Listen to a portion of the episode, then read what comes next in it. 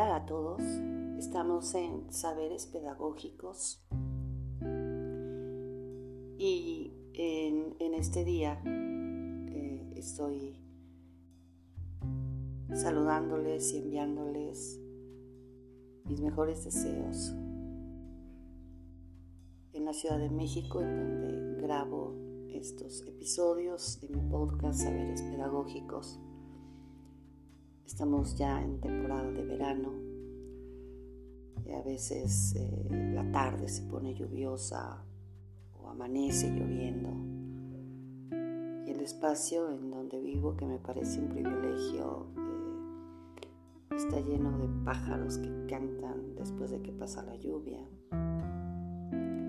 Y esto no solo es relajante y renovador, sino profundamente inspirador.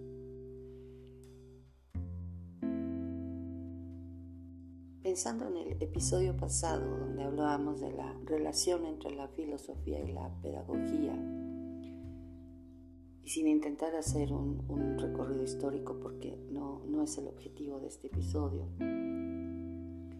sí me conecto fácilmente con este surgimiento en, en la Grecia antigua de la filosofía, cuando los primeros filósofos llamados presocráticos empiezan a indagar sobre el arjé de la fisis, el origen, el principio constitutivo, el punto inicial de todo cuanto existe, pero de todo cuanto existe en la naturaleza, pues este es nuestro primer objeto de observación. Antes de observarse a sí mismo, pues es como en un segundo tercer momento, observa lo que le rodea.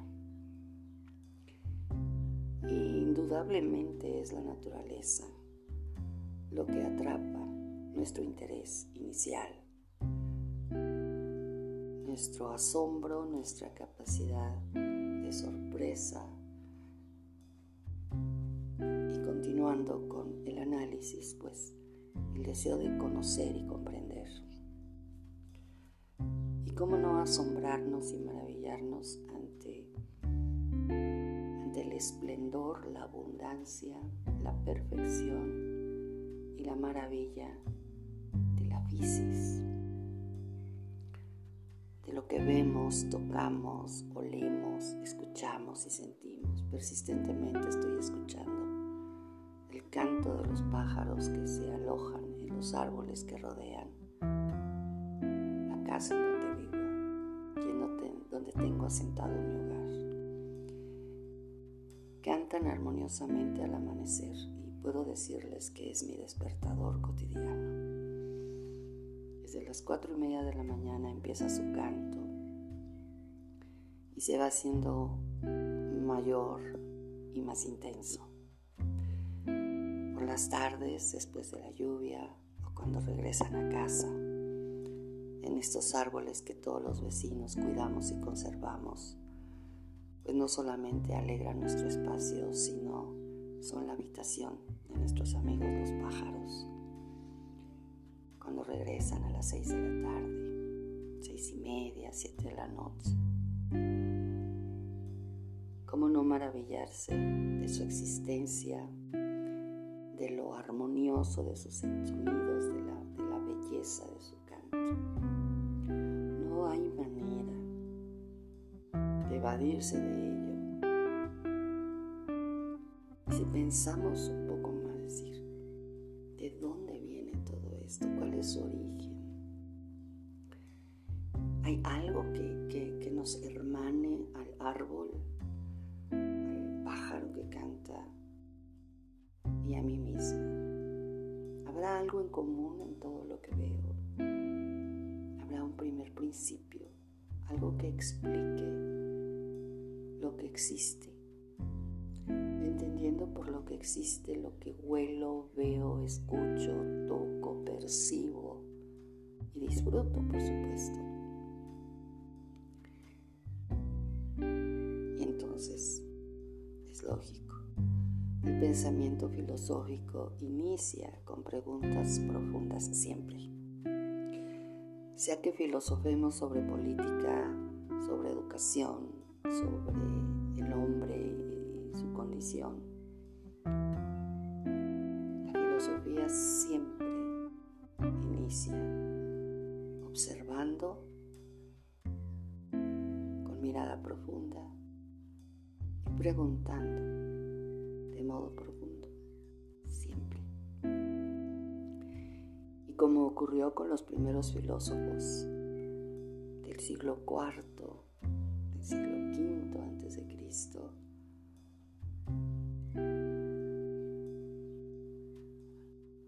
Eran mucho más valiosas las preguntas, filosóficamente hablando, que las respuestas. Probablemente las respuestas no tenían una estructura argumental, filosófica, pero las preguntas ya hablaban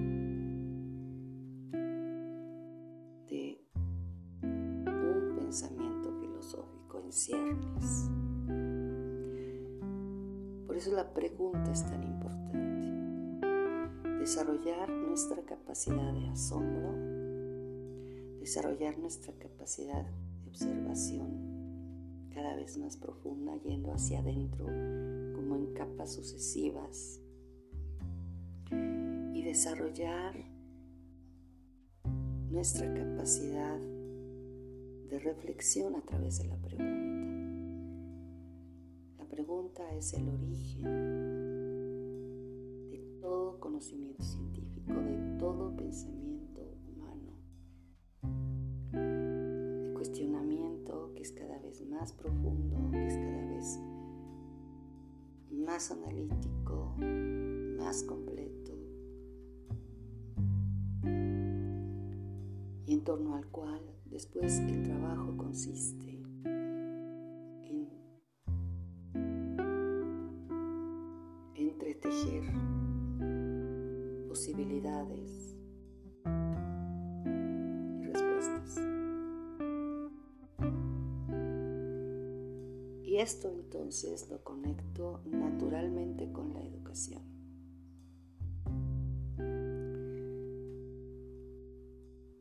filosofar sobre educación, hacer educación y construir saber pedagógico demanda entonces esta capacidad de asombro.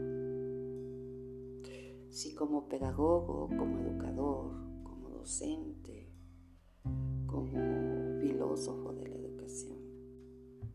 he perdido la capacidad de asombro y, frente a ello la posibilidad de observar y de observar profundamente y de inquirir sobre lo que observo y de preguntarme profundamente sobre ello. He perdido, he perdido la posibilidad de educar. Así que esto es algo que tenemos que alimentar en nuestro ser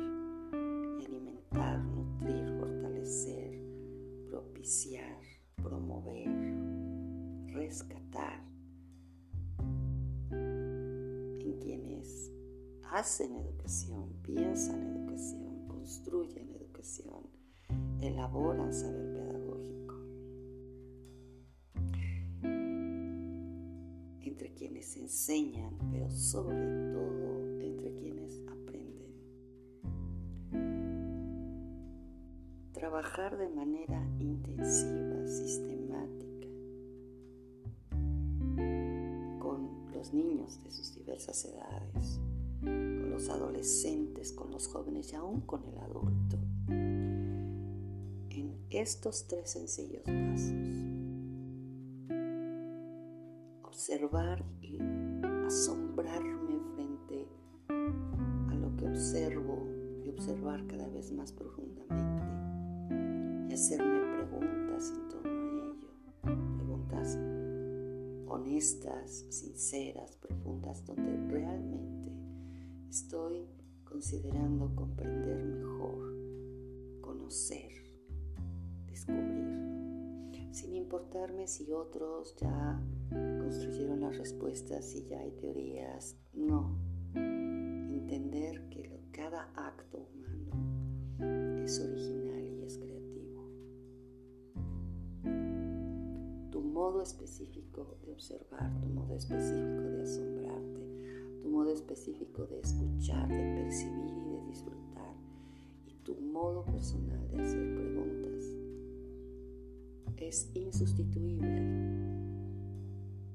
Es insustituible para tu propio aprendizaje, para tu proceso de enseñanza, para la educación y para la construcción de saberes pedagógicos. Hagamos pues del asombro, de la observación,